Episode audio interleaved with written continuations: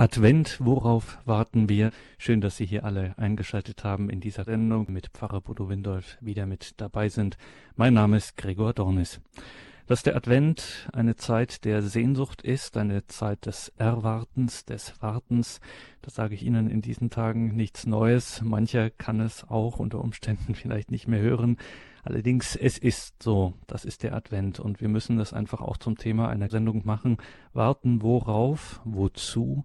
Kann Warten überhaupt ein Ausdruck des Glaubens sein? Ist das nicht vielmehr was für Stillsteher, Unbewegliche, Zögerliche? Und ganz ehrlich, wozu noch warten, wenn wir doch den Ausgang der ganzen Geschichte schon kennen? Der Messias Christus ist gekommen und hat uns befreit. Diesen und weiteren Fragen stellt sich heute dankenswerterweise Pfarrer Bodo Windolf aus München. Wir haben ihn am Telefon. Grüß Gott und guten Abend, Pfarrer Windolf. Grüß Gott, Herr Dornis.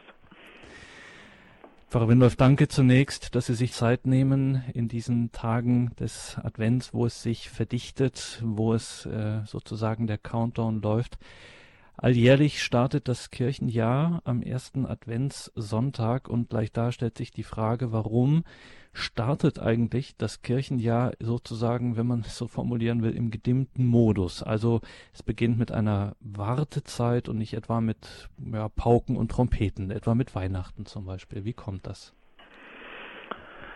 Zunächst mal aus dem sehr einfachen Grund, weil Gott es selber so gemacht hat. Er ist ja nun ja sowieso nicht mit Pauken und Trompeten gekommen, aber er hat auch gewartet. Gott hat gewartet. Er hat Jahrhunderte gewartet und wenn wir das Kirchenjahr verstehen als nicht nur erinnern, aber auch erinnern, besser würde man sagen, rekapitulieren der Heilsgeschichte, dann gehört eben auch dazu, dass wir uns erinnern, vergegenwärtigen, vergegenwärtigen, was der Geburt des Erlösers, der Geburt des erwarteten Messias vorausgegangen ist. Und das ist die lange Geschichte Israels. Wir verstehen uns als Christen überhaupt gar nicht ohne diese Wurzel. Und der Advent ist gewissermaßen äh, ein Rekapitulieren, ein in Erinnerung rufen, ein sich vergegenwärtigen der adventlichen Zeit des Volkes Israel, das über Jahrhunderte hinweg versucht hat, immer wieder den Bund auch gebrochen hat, aber auch aus dem mit Israel gelebten Bund, mit Israel geschlossenen Bund zu leben und die Verheißung, die mit diesem Bund verbunden war, zu erwarten. Und so sind wir gewissermaßen, äh, wir haben als Christen Israel nicht einfach hinter uns gelassen. Ähm, vielleicht dazu, noch, äh, dazu nachher noch ein bisschen mehr, äh, sondern wir leben gewissermaßen oder erleben das Warten, das Hoffen, das Sehnen Israels, um äh, ja dann eben das große Fest der, der Geburt des Erlösers äh, feiern zu können. Das ist übrigens auch etwas, etwas mm, zutiefst Menschliches. Ich möchte an die Schwangerschaft einer Frau erinnern, die ja auch nicht ja, die der Geburt vorausgeht. Und äh, die Schwangerschaft ist so etwas wie ein Advent der, der Frau.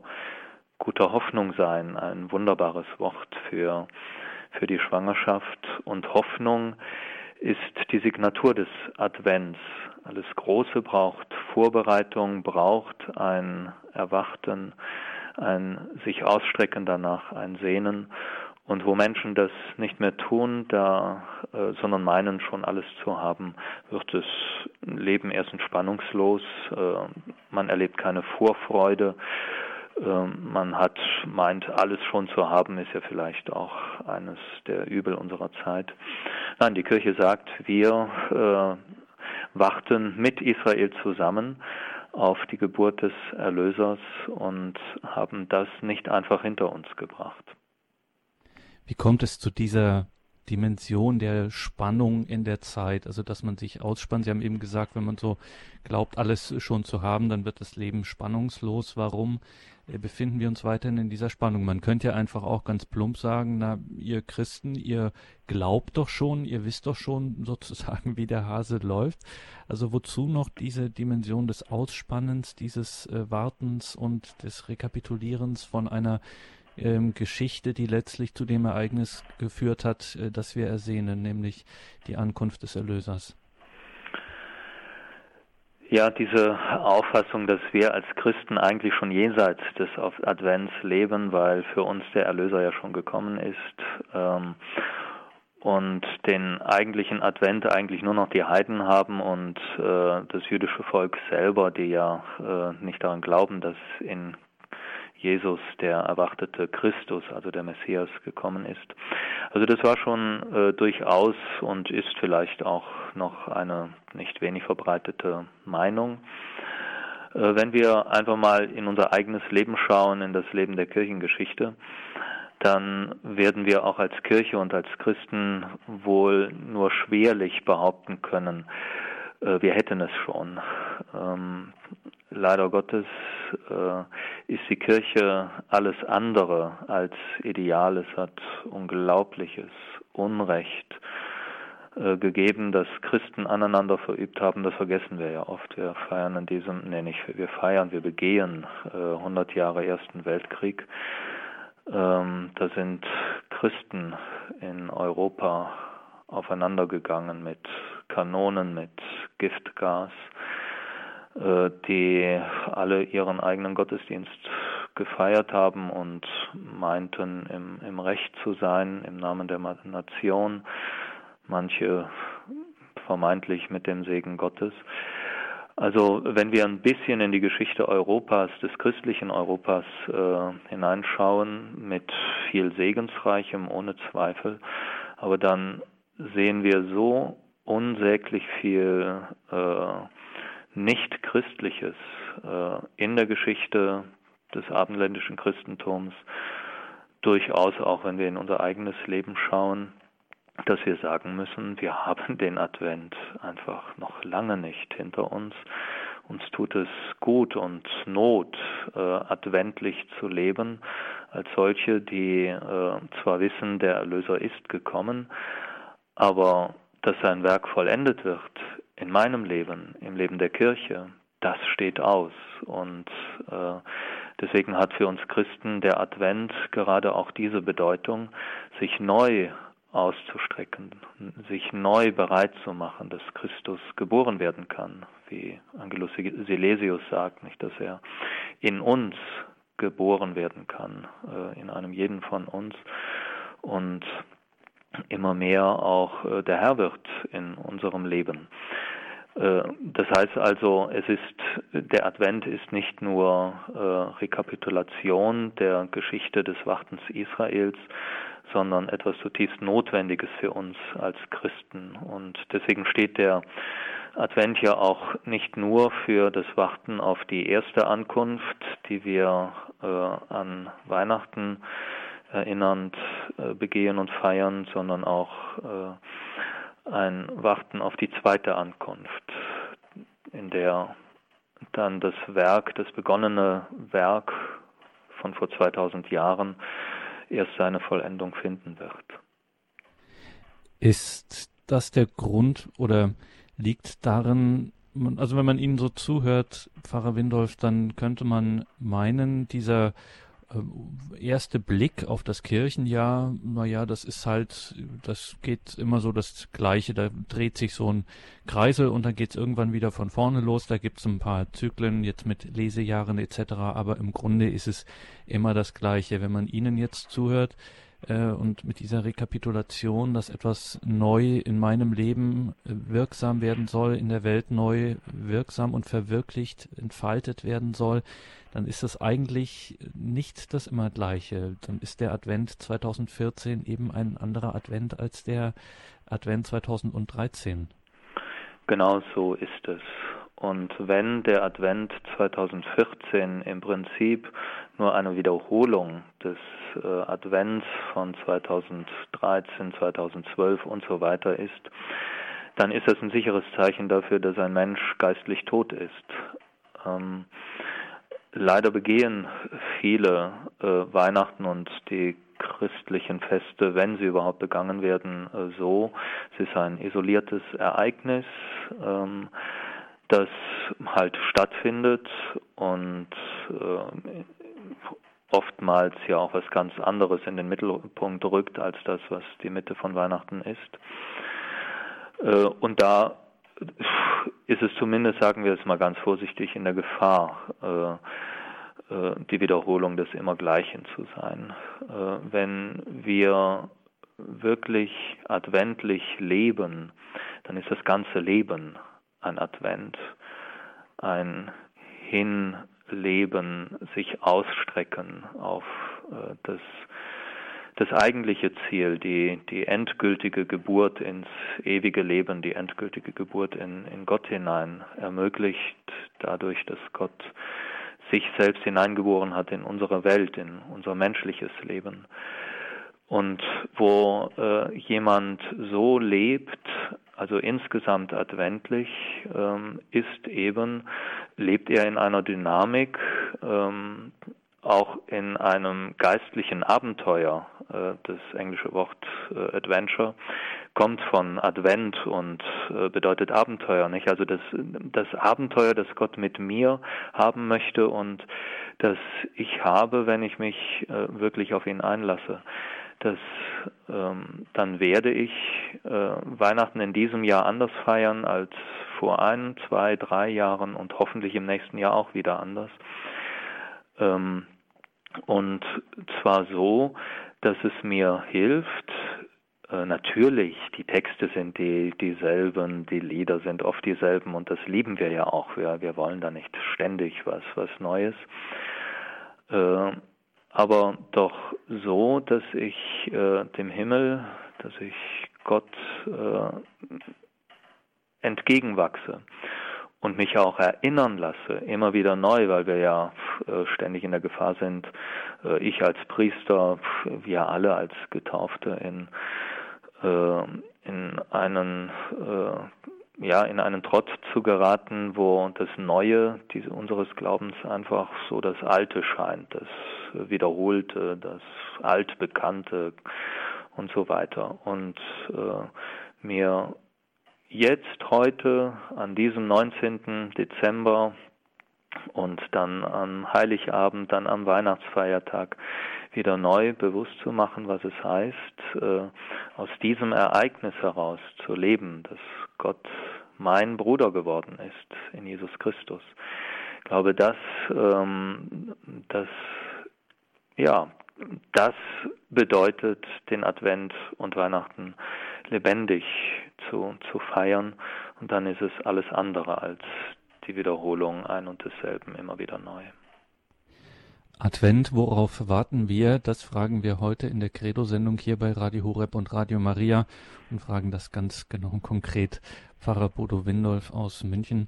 Ja, dieses Abenteuer mit Gott, dieses lebendig werden lassen, ähm, das spielt ähm, im Advent in dieser sehr ernsten Zeit ähm, in dieser Zeit äh, spielt auch dieses alte Thema des Verzichts, auch der Umkehr, wie Sie sagen, auch sich selber zu bereiten für Gott. Wieso spielt das eigentlich eine so zentrale Rolle im christlichen Leben, dieses sich immer wieder prüfen, sich bereiten für Gott, umzukehren? Warum spielt das eine so zentrale Rolle im Christentum? Ähm, vielleicht als erstes, es spielt ja nicht nur eine Rolle im Christentum, sondern das kennen alle Religionen, die äh, versuchen, einen Mensch, einen Menschen einen geistlichen Weg zu, zu führen, also die großen Religionen jedenfalls, ob das jetzt äh, das Judentum ist, ob es der Islam ist äh, oder der Buddhismus, äh, Zeiten des Verzichts, des äh, sich selber zurücknehmens oder all dessen, was so unseren Alltag ausmacht, dass ähm, ach, das kennt sogar die säkulare Religion. Also da, wo Gott keine Rolle mehr spielt, ähm, gibt es immer auch die, die, die, die wissen, ähm, ich muss einfach mal zurückstecken, um nicht zu verfetten.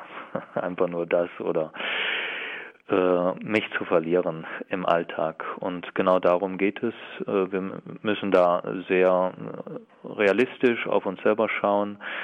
Jeder von uns kennt die eigene Trägheit, die eigene Bequemlichkeit, ähm, die Versuchung zum Egoismus, die Versuchung, äh, das Eigentliche, das Wesentliche aus dem Auge zu verlieren, äh, Gott vergessen zu, zu leben, die Mitte zu verlieren, äh, weil alles andere wichtiger scheint. Es ist eine Zeit, das Leben neu zu justieren. Ähm, das ich stelle immer wieder fest, dass all diese Dinge, die, die wir im geistlichen Bereich tun, uns im säkularen Bereich äh, ganz selbstverständlich ist. Es tut jeder Betrieb, der gesund bleiben will, sich neu ausrichten, sich äh, neu besinnen auf das, was wollen wir denn, denn eigentlich und wo müssen wir abspecken, wo müssen wir äh, Dinge äh, aufgeben, um wieder zu unserem Kerngeschäft zu kommen. Äh, also da sind oder oder der Sportler, der der äh, um Erfolg zu haben ganz genau weiß, äh, dass man da nicht alles futtern äh, darf, wonach einem gerade gelüstet und dass man trainieren muss. Also in all diesen Bereichen, da ist äh, Askese ganz, ganz groß geschrieben, wenn man es auch so nicht nennt. Also es gibt da ein ganz klares Wissen darum und das weiß eben auch die Kirche und deswegen gibt es diese, diese Zeiten der, der Besinnung, der, der Neubesinnung, der Neuausrichtung und äh, ja, einfach auch der Neuordnung. Es gibt so viel Unordnung im eigenen Leben. Das Wichtige ist ganz unten angesiedelt, das Unwichtige wird auf einmal übermäßig wichtig. Und da wieder neue, die, die richtige Rangordnung der, der Werte, die eine richtige Rangordnung äh, der Liebe eigentlich. Was liebe ich, was verdient es, geliebt zu werden, was weniger. Das äh, wieder neu äh, zu, zu lernen, dazu sind wir eingeladen in Zeiten wie dem Advent oder äh, dann natürlich besonders in der Fastenzeit, in der österlichen Bußzeit.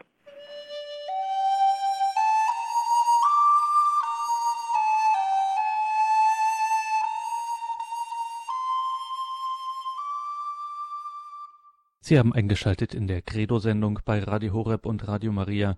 Wir sprechen mit Pfarrer Bodo Windolf über das Thema Advent. Worauf warten wir? Pfarrer Windolf, jetzt haben Sie es selber auch schon anklingen lassen. Wir erwarten ja, wir schreiten ja nicht nur auf das Weihnachtsfest im Advent zu, sondern wir haben ganz bewusst auch vor Augen die zweite Ankunft Christi und die ist nun mal verbunden mit dem, was wir den jüngsten Tag nennen und das jüngste Gericht und da stellt sich der unvoreingenommen ähm, das Hörende die Frage, ja, darauf soll man sich nun freuen, das soll man erwarten, wenn da ein großes Gericht bevorsteht, ist ja eigentlich kein Grund, sich besonders zu freuen. Das ist die Frage, ob das nicht ein Grund ist, sich zu freuen. Ähm, wenn wir so in die Welt reinschauen, haben wir oft wenig Grund zur Freude. Ähm, wenn so etwas sein kann wie äh, der bestialische, der teuflische Mord äh, von erwachsenen Menschen fanatisiert an unschuldigen Kindern und Jugendlichen, die zu Dutzenden abgeschlachtet werden in einer Schule dann ist das nicht Anlass zur Freude, sondern ähm, Anlass zu der Sehnsucht, dass all diese Dinge einmal a nicht mehr geschehen und b auch zurechtgerückt werden. Diese Menschen sind dabei getötet, sie haben damit getötet worden, sie haben das in Kauf genommen, vielleicht gewusst, vielleicht sogar angestrebt als Märtyrer. Und ich glaube, jeder rechtdenkende Mensch äh, will, dass, ich sage es jetzt einmal ganz hart, dass sie nicht ungeschoren davonkommen. Dass das Böse, das in der Welt geschieht, dass es ähm, sich nicht am Ende eins ins Fäustchen lacht und sagt, ja, wir waren die Stärkeren und äh, das äh, unterm Strich äh, war es okay so. Das Gericht ist Ausdruck des Glaubens, dass es eine letzte Gerechtigkeit gibt. Und ich spreche jetzt bewusst noch nicht von Barmherzigkeit, sondern von Gerechtigkeit. Es gibt so Unerträgliches in dieser Welt. Wir brauchen uns selbst davon nicht auszunehmen. Auch jeder von uns, der ein bisschen in sein Leben hineinschaut, entdeckt Dinge, deren er oder sie sich schämt. Die gibt es auch in meinem Leben.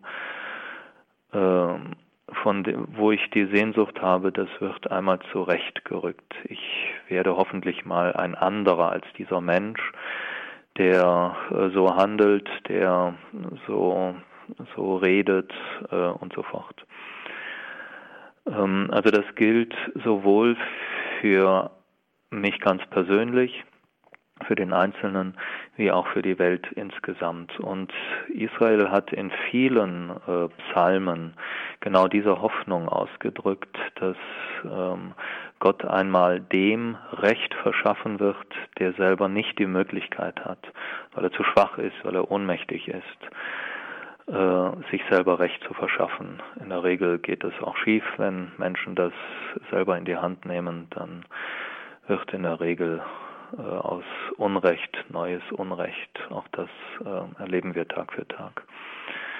Also von daher verbinden wir Christen, wenn wir, wenn wir Gericht richtig verstehen, äh, eine unglaubliche Hoffnung, dass diese Welt einmal eine andere sein wird.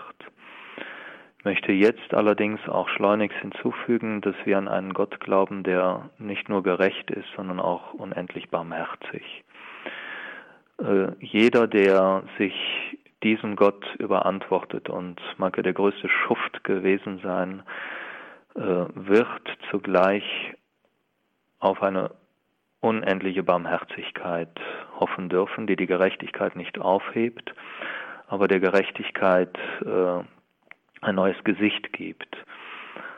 Und ähm, ich bin ganz sicher, dass äh, dass wir, wenn wir einmal in aller Wahrheit erkennen, wer ich gewesen bin, wer ich geworden bin, durch mein Denken, durch mein Reden, durch mein Tun, durch mein Unterlassen, wenn ich es einmal wirklich erkenne, ich bin sicher, dass kein Mensch sich selber äh, in aller Tiefe erkennt Vielleicht würden wir es gar nicht aushalten, jedenfalls äh, befürchte ich das äh, bei mir, wenn ich äh, mir das vorstelle. Ähm, aber ich bin ganz sicher, dass ähm, wenn wir vor Gott stehen, wir uns in dieser letzten Tiefe erkennen werden und äh, wir die, dann die zwei Möglichkeiten haben, uns in unser so geworden sein, in unser Böses zu versteifen und zu sagen, ja, das bin ich und was anderes will ich überhaupt gar nicht sein. Ich will weder zugeben noch bekennen, dass ich auch äh, Sünde auf mich geladen habe, Schuld und um Vergebung bitten, ist die eine Möglichkeit. Und die andere ist, sich einfach äh, in die Arme des barmherzigen Gottes zu werfen und ich bin ganz sicher, das wird auch ein sehr schmerzlicher Prozess sein, aber zugleich ein seliger, weil ich weiß, äh, durch dieses Gericht werde ich so, wie Gott mich eigentlich haben wollte und wie ich im, im letzten auch selber sein möchte. Gericht kommt von, von dem Wort Recht. Er wird mich und alles auf dieser Erde recht machen und damit in einen Zustand bringen, wo ich auch keine Angst mehr haben muss, keine Angst mehr haben muss vor dem anderen, dass er mir Böses tut, weil, weil zuletzt ähm, das Gute durch die Kraft Gottes siegen wird. und von daher glaube ich, dass wir überhaupt gar keinen Grund haben, uns vor dem Gericht zu fürchten. Zu fürchten hat sich nur der, der ähm, sich ins Böse versteift. Der muss sich fürchten. Und zwar gewaltig. Aber derjenige, der um seine Schuld weiß und in Demut das immer wieder auch äh, vor sich selber eingesteht, vor Mitmenschen eingesteht, vor Gott eingesteht, der ja klar, ich habe bewusst gesagt, dass es auch etwas äh, Schmerzliches ist, aber ein seliger Schmerz. Und natürlich hätten wir es am liebsten alles gleich so okay. Wie das dann einmal sein wird, das das wissen wir alle nicht, äh, sollen wir auch nicht spekulieren. Also Gott sei Dank haben wir die, diese, diese ausschmückenden Höllenpredigten und wie furchtbar dann das Fegfeuer sein wird und so weiter. Ähm, das haben wir ja äh, Gott sei Dank äh, hinter uns. Aber ähm, ja, wir sollen da auch nicht vermessen sein und äh, so an einen Gott glauben, der da alles, der das alles unter den Teppich kehrt. An diesen, diesen Gott verkündet die Heilige Schrift nicht, hat auch Jesus nicht verkündet. Aber äh, über allem muss äh, aus meiner Sicht die, das Hoffen auf äh, die Gerechtigkeit äh, und die Barmherzigkeit Gottes sein. Und wer so glaubt, wer so lebt, äh, ich glaube, der hat immer mehr Grund, sich darauf zu freuen, als äh, davor Angst zu haben. Das ist ja für viele eine der schwierigsten Zusammenhänge, auch selber im eigenen Glauben zu verstehen, als auch nach außen hin darüber zu sprechen mit Menschen, die nicht glauben, diese Gleichzeitigkeit von Gerechtigkeit und Barmherzigkeit Gottes. Und wenn wir ihnen jetzt glauben können, Pfarrer Windolf, dann ist offensichtlich das Bindeglied oder das, was das Ganze nicht zu einem scheinbaren Widerspruch macht, nämlich dass Gott gerecht ist, dass er Richter ist und gleichzeitig barmherzig, was ja eigentlich bei unserem äh, Richtervorstellung eigentlich nur schwer vorstellbar ist, weil da gilt nochmal Recht und Gesetz und nicht Barmherzigkeit, dass das Bindeglied zwischen diesen beiden die Wahrheit ist. Das heißt, nur wer die ganze Wahrheit zulässt, sowohl die Wahrheit Gottes als auch die Wahrheit meines äh, Lebens, der wird äh, beides erst richtig verstehen können. Das heißt, er wird sich der Gerechtigkeit Gottes stellen wollen und ist gleichzeitig auch überhaupt erst in der Lage, in die Arme Gottes, wie Sie es formuliert haben, äh, sich fallen zu lassen. Ja, und das Schöne ist, dass ähm, wir nicht an eine abstrakte Wahrheit glauben, also an die Wahrheit des Strafgesetzbuches, äh, so der Buchhalter Gott, der äh, der genau Buch geführt hat im Buch des Lebens. Das sind ja Bilder, nicht? Und die, die man, die man richtig, richtig deuten soll äh, muss. Ähm, und mir dann auf Heller und Pfennig heimzahlt, was ich alles angestellt äh, habe ähm, sondern die Wahrheit, ähm, die hat für uns ein Gesicht, ein Antlitz, äh, ist Person.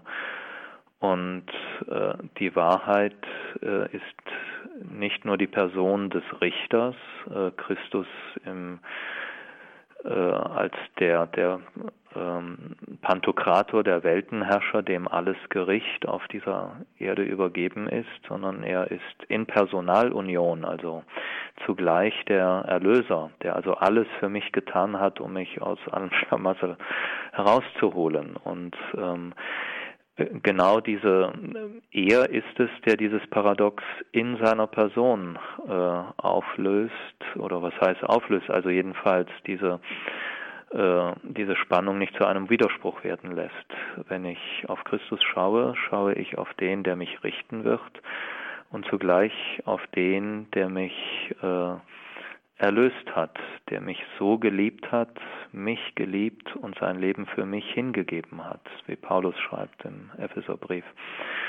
Und äh, das ist einmal mehr äh, Grund, äh, keine, keine Angst zu haben, sondern zu wissen, ich äh, werde einem Richter gegenüberstehen, der alles dafür tut, dass ich heil werde.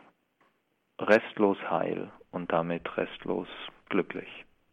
Also keine Angst, sondern ehrfürchtige Liebe. So würden, ja, mhm. so ist sicher, in der Liebe ist keine Furcht, ist keine Angst, nicht? Das, mhm. äh, auch wenn wir sie haben. Äh, aber äh, wir, das gehört mit zum, zum adventlichen Leben, in ein, zu versuchen, in ein immer größeres Vertrauen hineinzuwachsen, das die, die Angst und die Furcht immer mehr überwindet. Mhm.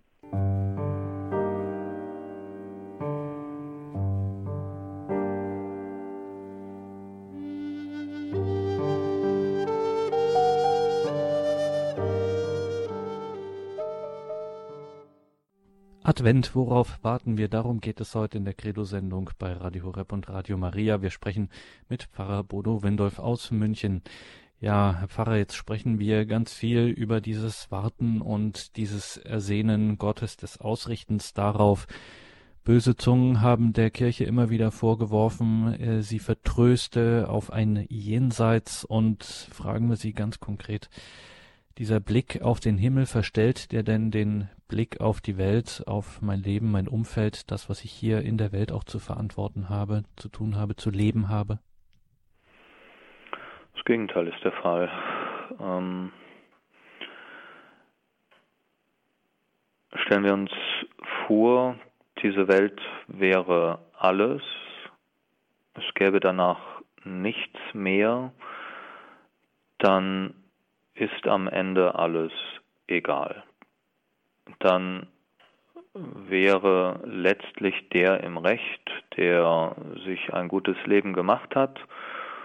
Und manche werden sagen, ein gutes Leben ist äh, auch gut und rücksichtsvoll zu leben. Äh, andere werden sagen, nein, äh, für mich ist ein gutes Leben, das Leben bis zur letzten Neige auszukosten äh, im Genuss äh, und andere, die äh, sagen, äh, für mich ist ein gutes Leben, der Stärkere zu sein, äh, andere zu quälen, zu töten. Ähm, am Ende wäre, wäre jeder Lebensentwurf äh, mit demselben Schicksal abgeschlossen. Und jeder hätte Recht und jeder hätte gleich Recht, jeder hätte gleich Unrecht. Auch Hitler hätte Recht behalten und Stalin und die anderen Verbrecher auf der Erde. Ähm, das heißt, das, was wir auf der Erde leben, gewinnt nur dann eine wirkliche, eine letzte Bedeutung, wird überhaupt nur dann wirklich im vollen Sinn bedeutungsvoll, wenn es einen Himmel gibt.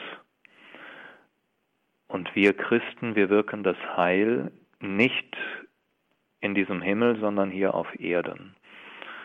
Und das heißt, dass nur wenn es den Himmel gibt, äh, und zwar meine ich jetzt mit, mit Himmel äh, Gott als, als den, der am Ende alles gut machen wird, äh, alles recht machen wird. Nur wenn es diesen Gott gibt, dann hat auch, wie gesagt, die Welt mit allem, was darin geschieht, wirkliche Bedeutung.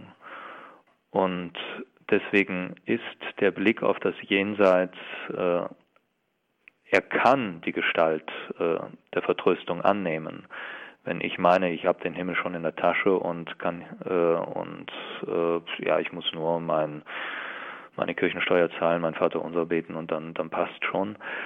Äh, und äh, ansonsten bin ich ganz zufrieden auch mit den ungerechten Strukturen, die es hier auf der Erde gibt und dem Unrecht und damit arrangiere ich mich und äh, was geht mich das an, weil äh, mir es ja äh, eigentlich gut geht.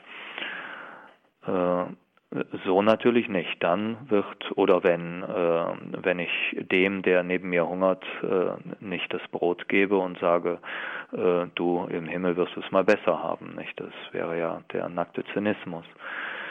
Das mag es alles geben, das wäre auch Vertröstung, aber natürlich alles andere als das, was, was wir aus äh, unserem äh, echt gelebten Glauben her äh, vertreten und annehmen.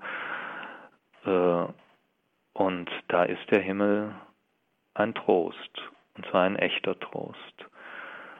Und wie gesagt, äh, genau dieser Himmel, genau dieser Gott äh, verweist uns hier auf die Erde, den Nächsten zu lieben, so wie ihn. Das ist gelebtes Christentum und alles andere ist eine, eine furchtbare, wäre eine furchtbare Verzerrung. Und jetzt werden wir in diesen Tagen auch in den vielen Weihnachtsgottesdiensten, die es geben wird, wieder davon hören, welche Besonderheit das eben ist, dass Christus in der Krippe liegt, im Stall, wie das dann in der Tradition ähm, wurde, und dass es so schlicht und einfach ist und etwas ganz Karges und Abgeschiedenes geradezu. Und auf der anderen Seite machen aber auch wir, wir Christen, ein riesiges Fest und man denkt sich, na ja, ist das nicht ein Widerspruch, dass man jetzt so ein großes ähm, Fest macht und dass die Kirchen aus allen Nähten platzen und dass es eine riesige Liturgien gibt. Ähm, ist das ein Widerspruch oder wie würden Sie dem begegnen? Es gibt ein Kriterium. Äh, führt es zur Mitte, die Liturgie, die ich feiere, die Lieder, die wir singen, die Orchestermesse, die wir hören, äh, führt es zur Mitte, zu, zu diesem Kind hin äh, oder führt es weg, überlagert es das. Und äh, das hängt, glaube ich, nicht an der Festlichkeit. Das, was wir, was wir feiern, ist etwas unendlich Großes. Dass Gott in dieser Schlichtheit, in dieser Einfachheit kommt, dass das ist äh, ein Ausdruck seiner unendlichen Größe. Er zeigt da eine größere Größe als äh, der Gott, der nur, ähm, das ist eigentlich das Kostbare, was wir eigentlich gegenüber allen anderen Religionen äh, haben, äh, dass er seine Größe äh, darin am tiefsten zeigt, äh, wo er klein wird. Also wie gesagt, ich habe den Satz nicht zu Ende geführt, der nur große Gott ist nicht der größte. Und das dürfen wir auch äh, zum Ausdruck bringen in der Festlichkeit äh, einer Liturgie, in, äh, äh in der Freude, die, äh, die daran zum, zum Ausdruck kommt. Ähm, ich kann Weihnachten natürlich äh, ganz, ganz einfach und schlicht in, in einer schmucklosen Kapelle feiern und viel näher am Geheimnis sein als in dem Dom, in dem die Messe gesungen wird. Aber auch da kann es, äh, wenn ich mich darauf einlasse, äh, Menschen äh, zu diesem Geheimnis führen. Und ähm, ich glaube, dass die, die wirklich suchen, auch ein Gespür dafür haben, ob beispielsweise jetzt jemand, der die Liturgie feiert, ein Pfarrer, ein Priester, ein Kaplan, ein oder Laienmitarbeiter oder wer auch immer, ob sie sich selber in den Mittelpunkt rücken oder ob sie wirklich hinführen wollen äh, in das Geheimnis dieses Festes.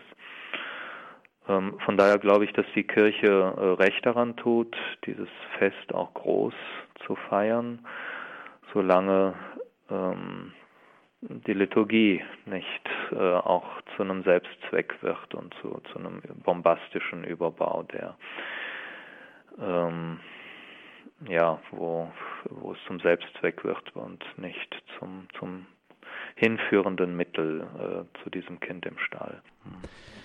Danke für diese heutige Sendung, Pfarrer Windolf. Advent, ja. worauf warten wir? Das war das Thema in dieser Credo-Sendung heute.